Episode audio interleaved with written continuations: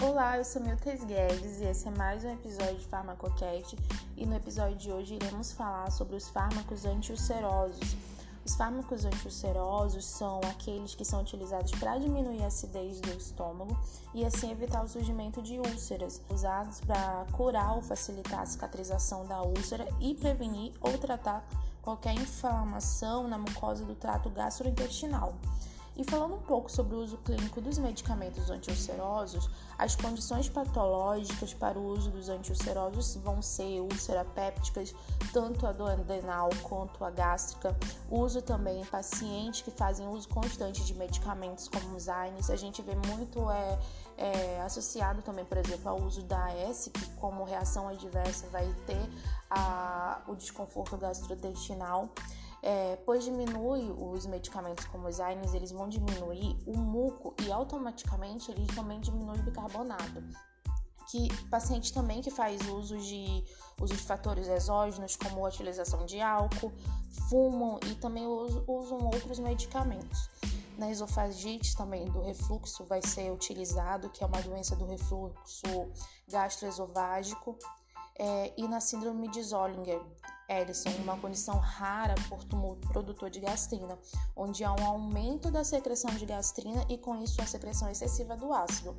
E como principais antiulcerosos utilizados na prática clínica para inibir e neutralizar a secreção no gástrica, vamos ter os antiácidos, antagonistas dos receptores de histamina, H2, inibidores da bomba de prótons e os análogos das prostaglandinas.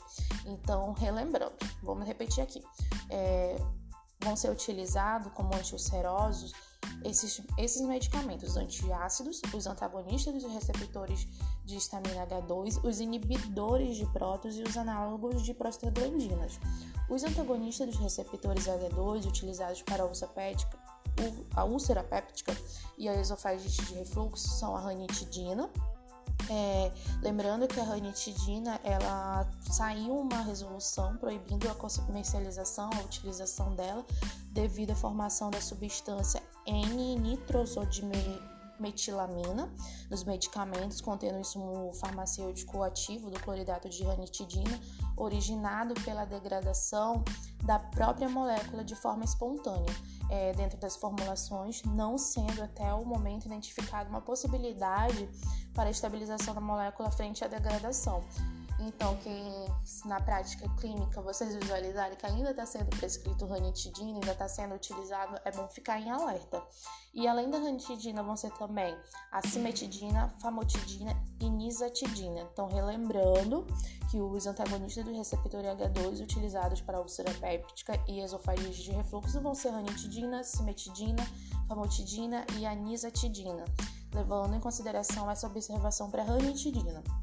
Já os inibidores da bomba de prótons utilizados para a úlcera, úlcera péptica resistentes ao, aos antagonistas de H2, esofagite de refluxo, componente da terapia para infecção de H. pylori e síndrome de Zolin-Ellison, vamos ter o omeprazol, o lanzoprazol, o pantoprazol, o robeprazol, o esomeprazol, que tem os neutralizadores do ácido, que combate a dispepsia, acívio sintomático na úlcera péptica, que são o hidróxido de magnésio, o trisilicado de magnésio, o gel de hidróxido de alumínio e o bicarbonato de sódio de alginato. Então, a gente vai, vamos ter esses medicamentos para essas é, manifestações. Os fármacos que protegem a mucosa, que são componentes da terapia contra a infecção, por exemplo, do H. pylori, o quelato de bismuto, o sulfracato, a carbenoxolona, o misoprostol, em desuso na, nessa, nessa indicação, mas ele tem essa descrição também. A hipocalemia, devido à hipocalemia, retenção hídrica e a hipertensão. Já os antiácidos, que têm mecanismo de ação que neutraliza o ácido gástrico, eleva o pH gástrico, tendo efeito de inibir a atividade péptica, que praticamente cessa com o valor de pH 5 por um determinado período de tempo, suficientemente longo é, podendo produzir cicatrizações das úlceras duodenais, é, porém são menos eficazes nas úlceras gástricas.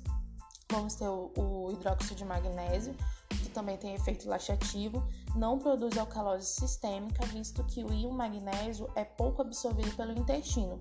Já o tecilato de magnésio, pó insolúvel que reage lentamente com o suco gástrico, esse agente exerce efeito antiácido prolongado e também adsorve a pepsina.